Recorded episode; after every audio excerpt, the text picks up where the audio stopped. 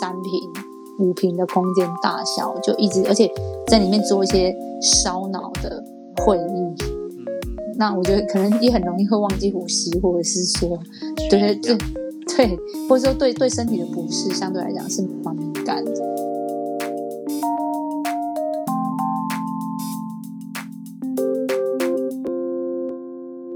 Johnny，Hello，嗨，Hello，小美，对啊，我们今今天在来到我们那个新冠肺炎大家一起闭关的第三集。你知道突突然突然间很高兴有个人可以这样闲聊，你知道吗？真的吗？对，因为你防疫期间，你真的是不知道哎，就关久了，真的有一种慌张感，就是慌没有人张，没有人说话，就连连去你因为现在不是进出那个便利商店嘛，都，要实名制嘛，嗯，对，然后实名制进去之后，你知道吗？扫完之后，你买个东西，你可以从头到尾都不用讲话，哎，就是 完全可以不接触，因为店员，我我今天去店去那个便利商店拿包裹啊，他现在连便利商店拿包裹都 DIY 耶，他连拿包裹都不想帮你拿了，那你怎么拿？他就指着墙壁上的柜子说：“呃，手机末三码，自己去找。”哎、好酷哦！这算是一个，这算是一个大家都完完全零接触。非常彻底的执行零接触。对啊，所以你突然间觉得你生活里面没有那个可以好好可以对话、聊天啊，甚至讨论事情的那种实际面对面的那个对象，因为现在几乎都线上化，嗯而，且我们今天就为了那个线上化，跟小美处理了一个小时的呃系统的问题。我本来 满心期待我有一个新的麦克风，想说我终于，结果还是切换回去了。我是不知道大家会不会有有留意到我们音质的差异啦，但是确实我们诶下次还会再做多做一些些努力，因为我们也想照顾大家的耳朵听起来的舒适度，所以我们还在努力中。所以今天小美还是用原本的那个手机录音就对了。对，手机录音就是非常考验那个我们的幕后的伙伴怎么帮我们去处理音质。哦，是是是，我突然间好怀怀念哦。而且我那天之前，对，而且我那天又录完，因为我们有在新冠肺炎的过程里面闭关嘛，然后大家也录了两集，然后我就在回忆说，以前呃我们在同一个空间，可能是在我的店或是你的店，然后我们在录的时候，我记得还稍微你知道吗？可以眼神示意一下，说，哎，这边可能我其实是有问题要问的喽，我准备要问问题喽，好像有某一种哎、可以观察一下，示意，对不对？对，稍微观察一下说，哎，那个那个抢话的部分哈，所以我就在想说，糟糕，那我们要不要今天来一个，就是可能讲话的节奏，我要留一点空气感给给小芳这边，那他就会知道说，哎，这边轮到你了，赶快来接话。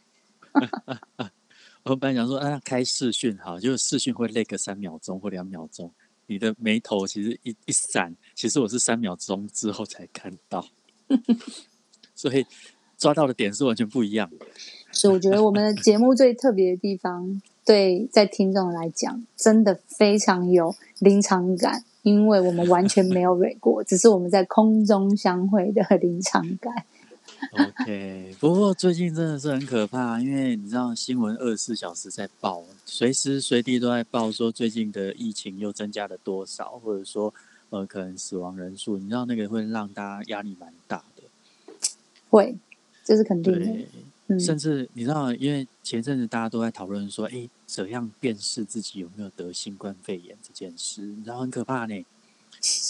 因为在那个所有的症状里面，其实几乎跟一般感冒几乎啊，几乎都都重叠嘛。所以其实那个会让人家很慌，就是你如果得了感冒，你会开始担心，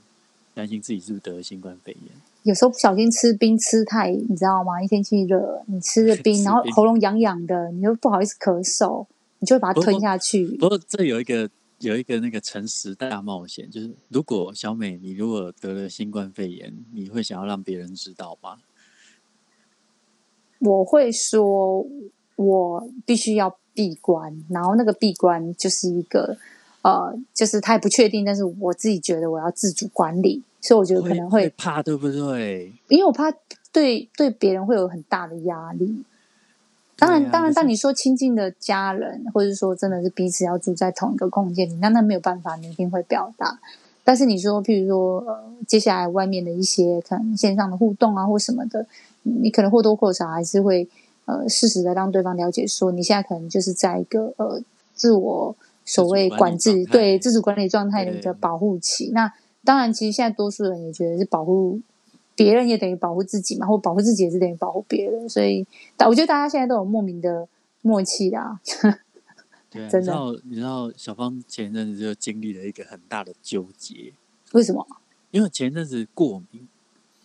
哦，你有过敏吗？我过敏，然后过敏的超严重的，然后就很像感冒，然后又很像很像那个，我就拿上网 Google，因为 Google 很方便啊，我就赶快 Google，哎呀。到底那个新冠肺炎的症状有哪些啊？第一个会有呼吸道的症状啊，会有干咳，会有咳嗽，会有 呼吸困难，或者什么？哇塞，我几乎十七八项里面中了大概六七项这样子。那你有去打电话吗？你知道过过敏之后，你知道闻东西、吃东西，其实也都吃不太到，也闻不太到嘛，就几乎就是鼻塞啊。对啊，然后就很不舒服这样子，然后就想说完蛋完蛋了。然后你知道我就陷入一个天人交战。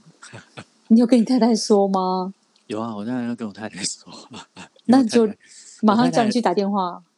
没有，你知道，光打电话这件事，我就那边纠结了好久，要不要打？打了会不会被抓起来？就是最后，最后当然还是要打。打了之后，那个那个一九二二嘛，嗯，然后就就回复我们，就说：“哎呀。”你你这个看起来并不是完全符合。那如果没有太严重的症状，就自主隔离好了。哦，他其实也是叫你自主隔离，对不对？对，可是他虽然这样跟你讲，然后好像觉得说这好像不太像，或者说他觉得没有那么严重的时候，你你觉得说不行，我觉得我我应该中了，你知道吗？就满脑子就是说我应该中了，我一定中了，有这个声音。不能，如果完蛋了怎么办？这样子，我觉得满脑子灾难式的想象，你知道这就叫做。焦虑，嗯嗯，对，焦虑是很不理性的。然后，然后更严重的是，因为我老婆怀孕嘛，然后我就担心，要你小心。对，感染感染给她怎么办？就没想到我老婆也开始喉咙发痒。她有哦，马上真的在你这么焦虑之后，因为前几前阵子空气也不太好，嗯嗯嗯，喉咙发痒。然后完蛋了，我完蛋了，完蛋了！老婆喉咙发痒，是不是她也中了？然后我们两个夫妻俩就开始啊，怎么办？怎么办？我们是不是都中了？这样子。对，然后这时候我女儿就咳了两声，划破一个激进，更焦虑 加深了。突然间觉得我们全家都要被隔离了。嗯，对。可是后来这件事情其实是证实没有，因为因为我老婆要要怀孕要生产嘛，然后她。在生产前一定要验那个那个什么核酸核酸，嗯，对，就验出来夫妻俩都阴性这样。嗯，看到那个报告之后，我就想说，哦，天哪，我们有没有松口气啊？呃，当然松一口气啊，但是我们在那边想说，我们前阵子到底在干嘛？可是我我在想说，如果我我们夫妻俩都会这样子，那。全台湾到底有多少人陷入这种焦虑？你知道吗？不，不要说全台湾的事掉了，我们自己这样子朋友，因为没办法见面嘛，那总是会有女生之间的聊聊天或互相关心，所以我们在简讯啊、私讯啊，然后我最近大概就已经收到两三个 朋友，就是一个传来跟我说：“哎，我觉得我有点呼吸不过来。”我心想说：“真假的？”然后他说：“不开玩笑，是真的。”然后我想说，对我马上帮他做一些状况排除，因为想说会不会是真的？因为其实我不好意思跟他讲，说我其实上周也有。然后我就跟他讲的时候，他呼吸你也有呼吸困难，就是我自己觉得说，哎，我是不是有点呼吸不过来？大概两三周以前，然后对方还觉得说，你是不是在安慰我？他觉得我在安慰他。然后后来我就开始问他说，但是因为那时候我自己在回想的时候，我就觉得说，嗯。哎，好像我就马上问他说：“你是不是房间空气不大流通？那甚至是你是不是一直待在房间，你都没有起来走动？”然后因为他们又是那种科技公司，所以他们就是那种几乎是没有间断的，一直开会，一直讲话，一直应答。所以我觉得在那个时候，可能也非常有可能是忘记呼吸的状态。对，所以我就问他说：“哎，你你这些是不是都符合？而且你你是不是也没有稍微去走走？有时候一整天下来，也还是会有机会看到太阳啊，你们去晒晒太阳。”然后后来他好像就没有太特别说什么。然后也有其他的朋友是直接跟我说，他他是补教界的老师，然后上课上到也是觉得，哎，我不知道是不是因为我录影，我要讲课，但是以前好像喉咙痒痒怪怪的，好像也还好，但是怎么就是总觉得喉咙痒痒怪怪的，但是有隐隐约约就是觉得有一个感觉，但说不出来，但那个感觉好像又一直脑袋有个声音告诉自己说，你这次应该。嗯，不是很单纯，跟以前的一样不一样。你的喉喉咙的那种状态好像有一点不一样，而衍生到说，哎，是不是自己也有一点什么样的症状？然后又咳个两声，就觉得有一点自己是不是得到这个可能性的几率越来越高了？然后也是陷入一种很很莫名的。那种呼叫，那这时候你知道吗？就会马上想到说，我想跟别人说，所以你就会都收到这些讯息。对，就就是我们好像把这些东西都放大了。嗯，以前搞不好平常也也经常清喉咙，但是清喉咙对你来讲不是一个什么样的要在意的事。但是这一阵子要清喉咙，你就会觉得很担忧，尤其是你不能清喉咙让别人看到，这是一 定的，真的。而且有时候就是。就是你好像其实有可能有时候，比如说我我们呃有外带嘛，你吃了麻辣锅，你喉咙都被辣到了，对不对？你喝个东西，你敢咳出来吗？不敢。对，压也要把它压下去。就是明明很喉咙很痒，但是你就憋在那边，然后你就那个表情就会让别人发现你你还好吗？这样子。所以有时候。对，就是会是让让自己跟别人在相处上会产生很多很多的那一种压抑感，而且是自己的很多，就听起来蛮每个人都有自己的小剧场哎，就在那个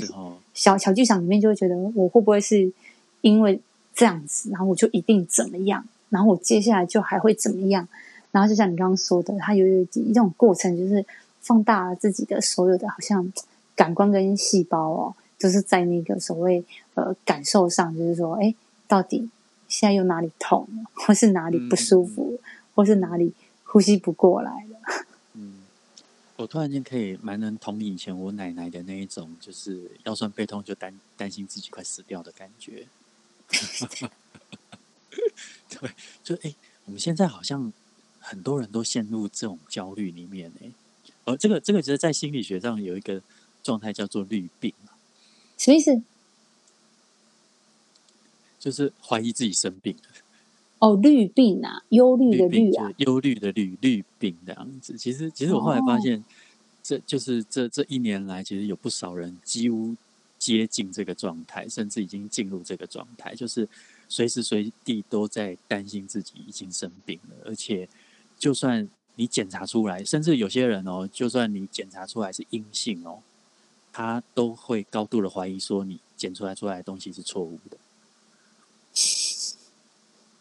哎，可是这很很很可怕，也很痛苦，你不觉得吗？哎，但我想简单说一句，这这不就是有点脑补了吗？因为就已经验了嘛。那验了，当然因为不是说，哎，以后不会。我说至少到现阶现在到接近现在的昨天或是前几天没有。但是说真的，那个人的细胞不是时时刻刻都在变化，那所以代表他其实是极度恐惧的状态。就算你今天验是阴性，但是他他如果今天出去之后，他摸了一下电梯回来，又摸了一下嘴巴，他就会开始害怕了，因为他会开始想象说：“哎，这个电梯刚刚是不是有人咳嗽啊？在上面有一些泡沫。”你知道那个可怕的想象就是他恐惧的来源啊。我觉得应该吼。因为是跟疾病跟健康有关，不然其实或多或少，这种所谓的一种从自己的想象力出发，到一种脑补的剧情哦，也就是说，哎，是是真的，你你这样其实都是你想出来的，还是这是真的会发生的事情，还是已经发生的事情？其实我觉得有有可能发生就够了。其实，在这个焦虑下面的人，只要一点点线索，其实你就会高度相信。其实这个也就是最痛苦的地方。所以你知道这一阵子，其实我觉得啦，其实身心科其实很很需要关心一下，可能会有蛮多的民众会去求助的。哎，为什么对觉得你？我怎么觉得你讲的这种形容啊，就好像，呃，夫妻档，你知道吗？或男女朋友？我怀疑，你知道吗？我怀疑他吗，对呀、他应所该这个时间点，对不对？然后没有打电话给我，然后我刚上线，他又不在线上，是，然后我去问他朋友，嗯，说他什么时候跟他离开，说最后一个呃打球结束，嗯但这中间有一个三十分钟的过程，他到底去哪里？detail？是真的有发生这件事？那这时候就是我觉得跟那样的那样的举例非常接近啊！就当人们哦，当人们啊多数在自己的啊生活情境里面，你开始抱有一种你觉得有可能会发生的时候，你其实是非常非常厉害的编剧家哎。对啊，可是这个其实是一种内在很很没有安全感的状态才会产生的。对，就是说，第一个他对自己没有没有，比如说他对自己自己的呃，比如说感情的稳固性，他自己对自己没有信心，再，加上他他对对方可能有一些行为，他或者说他对于对方爱不爱我这件事，他没有没有把握，对，所以他的焦虑其实是在内心里面不断的不断的酝酿，甚至放大。对，所以所以其实我觉得嗯，这个这个其实是来自于一个人个人内在的脆弱跟那种缺乏安全感。那一般其实应该还是说从自己着手，倒也不是很多人会去提的，是说，因为他就是让我不放心。因为如果他愿有意按照可能时有可能间点，是来自于来自于就嗯像这个病毒一样，这个病毒真的太强了，强到大家是会怕自己防不了。嗯那嗯，男女朋友也是一样，你会担心这个男生太花了，或这个男生真的真的他做了很多行为让我觉得很不放心，嗯，所以所以就算我的条件再好，我觉得这个人我也不可以信任。嗯嗯嗯，对，其实我觉得这个是两两造之间、内外之间，或者是、呃你知道病毒跟个人之间，就是都会相呼应到哎一些。但你但你讲到这个啊，有时候你又有听过，不好意思啊，我这讲很多姐妹的烦恼啊，反正因为 有这个话题，现在就是硬硬要从病毒聊到情侣就对了。不是硬，是这个过程，你跟姐妹的接触频率高了。那坦白说，他们会聊到的事情，多数也还是跟情感面出发多一些。那你说病毒面吼，我们大概都是好像可以比较快的吼，就是自我的解读之后就啊，算算算，就放在旁边，你知道吗？要不然就是嗯稍微红酒拿出来啊，啤酒拿出来啊，继续打开啊，反正他就只要转移注意，基本上他就不会觉得他呼吸有问题了啦，也不觉得喉咙会痛了啦，所以。所以在聊天的时候，就会顺带还是往这个角度去聊到说，哎，有些情感面的你知道状态，哎，刚好也觉得好像这样的焦虑，跟你我们今天刚好聊到的一点，其实，嗯，当然有些东西是听起来是对自我的一种嗯自信、信任，呃，这种安全感，以及对方呃到底做了哪些事情，或是对方让他觉得说所谓确实是一个值得放心的一个状态。那那相处之间，因为其实有很多的习惯跟规则嘛，那这种难免互相的互动，就是会要配合来配合去的。但是又有就有一种另外一个姐妹的困扰，会比较像是说，不行，你就是一定要给她空间。那你不给她空间，很多东西，你你如果是嗯在意的太多，约束的太多，管的太多，问的太多，然后某些人又会觉得，可是我不问，好像他又觉得有些事情他没有办法让心里真的是一种嗯信心的那种给予或培养，所以我都觉得哇，嗯，不知道哎、每次听到这种苦恼，所以这个时候如果抓的越紧，反而会让关系越紧绷，对不对？嗯嗯，有一种是好像他跟你说没有男朋友就是要调教的好不好？或或者没有有些女人女朋友不可以太驯太驯收失状态就对对了对，对，他女朋友不可以让他太任性，你就是要适时的让他知道什么是你的底线。然后啊有人女王，对，那有些人他讲的比较像是说不行，你这样子就是太让人家没办法，他有他的空间，他有他的兴趣，你就让他去，或者你要让他感觉他好像对不对？就是因为在这个过程里面，其实是彼此有交集，可是丰富彼此，他还是两个很棒的完整的个体。嗯，嗯我就觉得，嗯，听起来好像好像还是要，可能好像要多认识自己，跟多认识到底你的风格跟对方的风格是这样吗？是不是有搭在同一个频率其上？实我觉得很多很多情侣，他在这个不安里面，都会把注意力放在对方对方的行为上。的确是这样，就是说你甚至会要求对方说你你就是你就是比如说一天要打四次电话给我，我才对会放心，或者说你你要做一些什么事，我才会我才会不会怀疑你。对可事实上，我我觉得有时候反而你越要求，你越容易让对方发生做不到的情况。对，因为你要求的越多，反而对方的压力越大，甚至他的配合度没有办法配合上的时候，你更容易去怀疑他，就是说，你看你连这些事都做不到，那不是就证明你不够爱我，甚至你在外面有劈腿吗？哇塞，这好脑补的剧情哦！你刚完 全一直一百趴的演绎了一个所以我朋友的心声呢。很多情侣他越要求之后，反而越越让关系走向一个没有弹性，甚至是一个死胡同啊。那不是说叫你不要要求，是我我觉得在要求的同时，你反而要回来去反思一件事情：那我到底怎么了？因为反而自己的状态，有些东西是要自己先处理好的。我觉得应该跟他上一段的关系，或者是说他常常在你知道剧看太多，或者是说周遭朋友的讯息的来源。对，比如说，哎、我我有一个好朋友，他被劈腿了。对今天又看了一个新闻，又看见什么样的渣男的新闻，或者说他过去可能遇到了一个什么样的一个关系，让他很受伤。这些议嗯题可能他自己都要先觉察，而且要自己去好好的去去处理它，甚至去安抚自己。否则的话，如果你只是在关注对方的行为有没有配合你，让你觉得安全感，我觉得往往得到的结果都不一定是满意的。嗯，哎，那你有听过那种，就是不管男生女生都有哦，就是那句话叫做“我不可以那么快的把我的爱或是把我的喜欢全部给出去，是我要慢慢给”，就是因为好像就是蛮多人都会这样子的哈。就是就是说，哎，我我要我要在这个过程里面，我要我要适时的，很像是在这个过程里面跟着他相处跟互动的时候，我好像有一个某种程度的 checklist，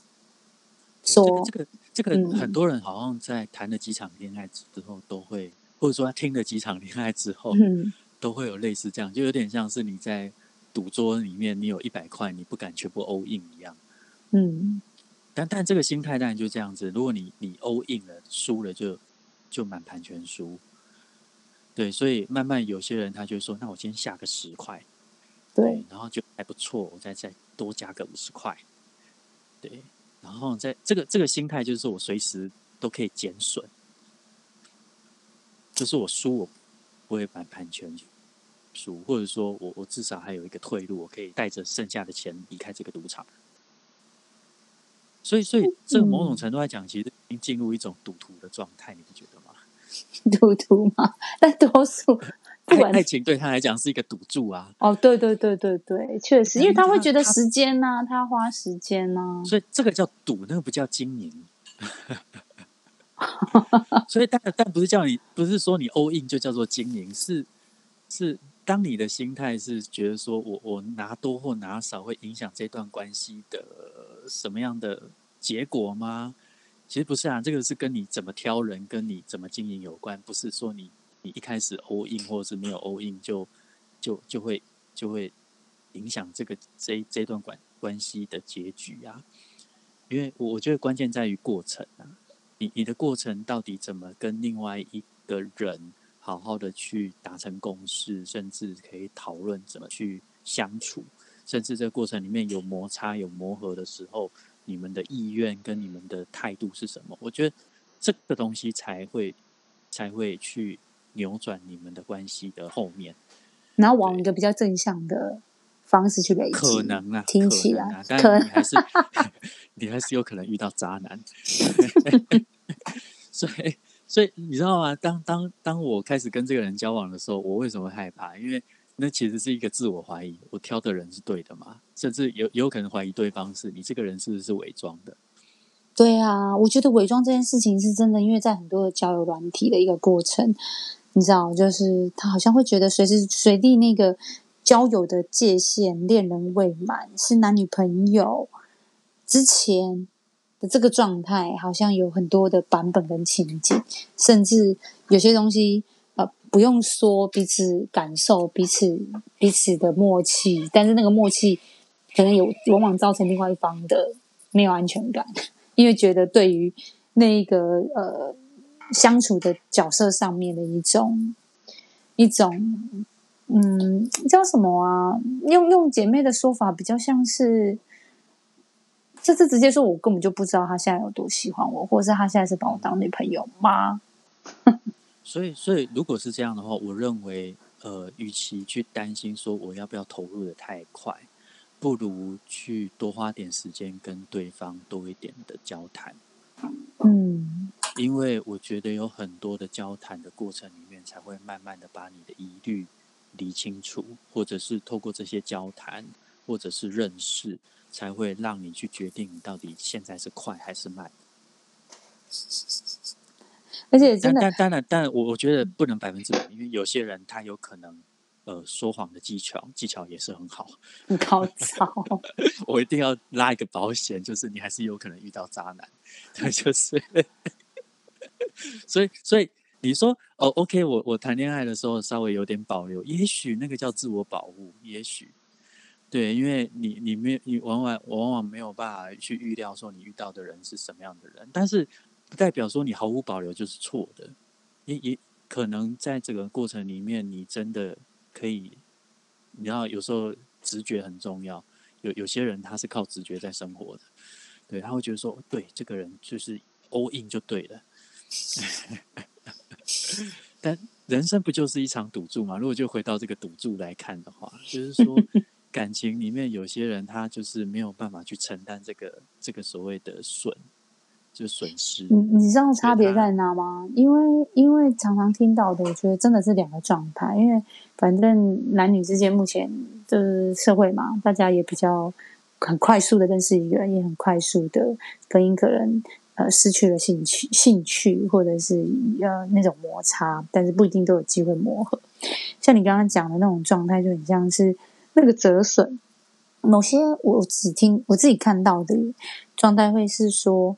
呃，有些人他的状态会比较像他其实气自己，耶，他觉得自己怎么那么笨，或自己好像做一个这个这个呃遇到渣男或者遇到不好不好的一个一个一个女朋友的一个状态，女生也有可能劈腿嘛，就是他会有可能往自己身上贴标说，就是自己做了一个实在是有够蠢不够 OK 的决定，或是觉得自己这个这个东西的是一个好像一种一种一种一种错误。然后另外一种人就是好，就是他只关心说，哎，好，反正你一旦被我发现是渣男，对不对？就是斩立决，就是再见，拜拜，我的人生再也不用跟你有瓜葛，然后也绝对不会再放任何一点，就是你刚刚讲的那种折损的的停损点的概念，就会说我绝对也不会为你哭，然后我也不会为你再浪费一点我心情上面、情绪上面的一些关注在你身上，所以我就是人生要 moving on 了。这样就是真的是截然的两两种状态。就我觉得这个每一个人在选择连接跟断断开的态度跟习惯都不太一样了。对，那但你刚才讲到一件事，我觉得蛮蛮有趣的，就是到底在急什么？就是我我们两个人的交往，究竟我们在急些什么？因为呃，这个这就是为什么两个人感情要急着想要加温，还是说其实这个叫做情不自禁？因为热情让你让你呃没有办法去控制自己的温度要升多快，所以有有有时候你知道荷尔蒙作祟，或者说一种情绪的作祟，可能嗯也让你难以去拿捏所谓的快跟慢。嗯，确实确实，对，就是我所以的朋友直接说他做不到，他说他就是只会 all in。对啊，因为有些人他就是只会 all in 啊，他不会拆嗯分啊。对对，嗯所以所以其实我我觉得有时候你再怎么防，有时候再怎么防，还是很难说没有办法去保证说你在爱情里面不会受伤。嗯，这真的，对，所以所以其实我有时候也会觉得说，在爱情里面不是去害怕受伤，反而是去寻找，去寻找你为什么愿意在可能受伤的情况之下，还愿意投入的那一个价值。哎，但我听到的很多都是，其实他就是想要被爱的感觉。是啊，有些宁可会嗯寻在那个受伤的过程里面，不断的在寻找，究竟有没有谁能够让我感受到那个爱的感觉。嗯，真的，对啊，所以我觉得爱情这一这一件事情，的确在每个人身上的那个那个样态真的很不一样。对，所以所以我，我觉得还是回归到自己啊，终究跟刚刚讲的那个病毒的焦虑还是一样，就是我我究竟透过爱情想要去追求的是什么，而且我在害怕的是什么？我觉得这件事情可能要先问清楚自己。真的，难怪那时候有时候我们在聊的时候，我都会跟他说：“那这个过程你应该有得到你要的东西吗？任何任何你在这个过程里面，你没有得到你想要的，然后这时候可能就会很贪心的说：嗯。有啊，跟他在一起很开心啊，但是我不想要，就是现在的好像有点状况未明，我是应该让这个开心是有一个好像对那种说法叫做台面上，他不要台面下。”的大部分人在谈感情的谈感情，在分手的时候啊，如果结局是分手，往往他其实是会去否定掉原本那个过程的开心的啊，嗯，因为这个结局让他无法去注视到他曾经的开心，因为他会觉得说这一切都是假的。哦，这真的会会耶，爱情是一个变化的过程，就是说，有可能这个过程里面有很多东西是真的，但随着你们的相处出现了摩擦，出现了呃分歧，出现了某些呃环境上的某一些变化，因为有些人可能比如说，哎，你要当兵啊，我要出国等等的，于是乎他们的爱情开始质变，所以从原本很真的过程里面变到无法走下去，当然结局是分手的情况之下，他就回来去否定掉他前面那一段曾经很真的爱啊。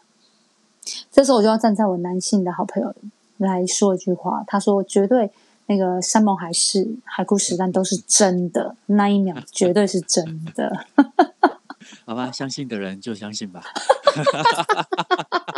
然后信者恒信，不是 吗？对对，然后然后我就有一派的一派的女生朋友就说，嗯，结论两个字，渣男。然后另外另外就会没说，有，有些嗯我相信是是真的。浪漫的啊、有有有有我就说有两派啊，有另外一派人是他也这么相信，但就是变了。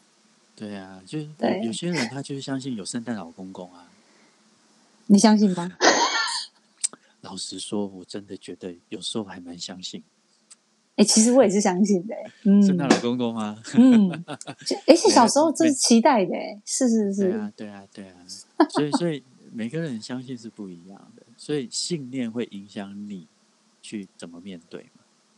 嗯，今天这句话我觉得讲的真不错、哎，就不管是要应用在大家觉得那个新冠肺炎的一种紧张哦，你知道吗？信念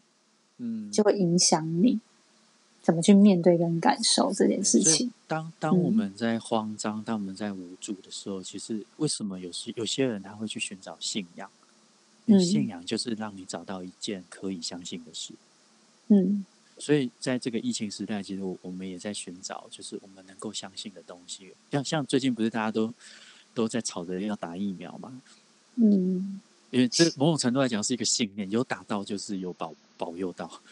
嗯，所以，所以其实我们，我们我们在那个无助的状况之下，就会想要抓一个东西相信，而且透过这个相信，不断的追求，我要得到它。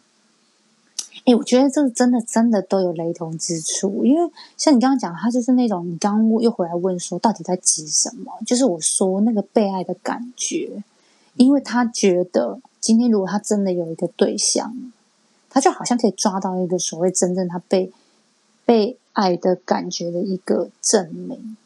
对啊，所以每一个人在寻找那个被爱的那个 moment，其实是不一样的。比如说，嗯有些人会觉得说，哎、当你愿意跟我做爱的时候，哎，这个是十八十八岁以上吗？还是都可以听？都可以听吧。就是当你愿意为我生小孩的时候，代表你够爱我之类的，或者说有些人可能会觉得说，当你愿意为我付出时间的时候，就代表你够爱我。所以每一个人在谈那个被爱的感觉的样态，其实想象是不一样的。嗯，这也是刚刚提到要磨合的地方啦。但是无论如何，我觉得还是从